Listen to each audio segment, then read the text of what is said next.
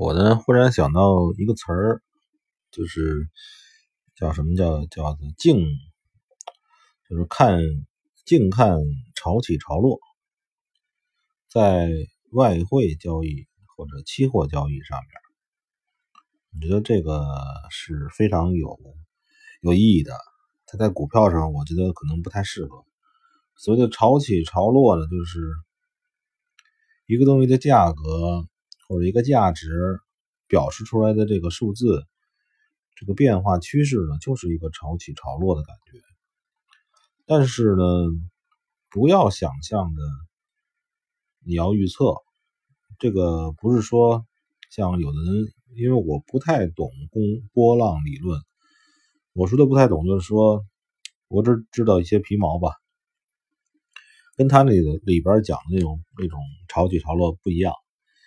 我想讲的就是说，你要给给足了时间，静静的观看。我是说的这样这样一种感觉。然后呢，这句话在今天是二零二零年的一月，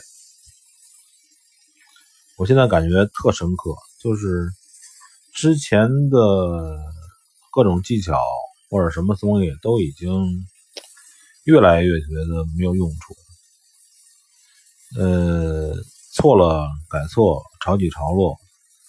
我现在是在日本的旅馆里，在日本。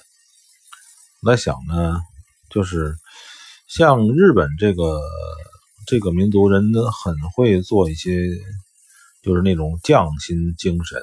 他们很喜欢把什么东西琢磨的很很透，做的很精致。这个国家是不是也隐藏着很多的高手，外汇的高手，或者交易上面的高手？以前有野村什么的，其实对他了解的并不深。我想呢，如果有时间研究研究研究一下，本身的这个日本是不是有很有一些做交易的高手？因为感觉这个交易呢，越做到后边呢。能感觉它就有点像那个道学似的，像这个中国的道学。但是中国道学呢，在中国已经找不到了，就是至少我找不到。可能像钟南山啊那些人有那些道学人士，但是凭咱们的这些小民，对吧？我们也见不到他们。他们那些有的人是这个有点道行。然后沽名钓誉，在那个山里头住着，这个咱们也没办法。呃，从现在呢，感觉就是应该是精益求精。这个“精益求精”这个词儿还用的不对，就是有一种呃观察者或者静观的一种感觉，呃。以前的这个叫这叫什么观世音，这个观这个观这个词儿，关照的观，观看的观，这个词儿其实我感觉啊，在这个交易上面挺重要，观望、观看，是吧？观，因为观的话，最好是能有一种能力，就是客观的也看自己。当你有单没单的时候。你把自己好好看一看，能跳出自己之外看自己做交易的这种状态感觉，觉得那就足够了，那已经非常深了。嗯，静看潮起潮落，我觉得今天物物质的这个感觉，自己觉得也非常不错。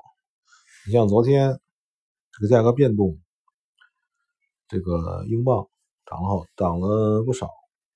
黄金又有所下来，跟这些东西都没关系，它根本就触动不了我。我的感觉，也希望这些东西也触动不了你。我不是说你要怎样，而是你它它的变动对你的影响不要影响太大。然后呢，这样慢慢慢慢慢慢的积累，慢慢慢慢的挣钱。时间长了，也是一个非常大的数字。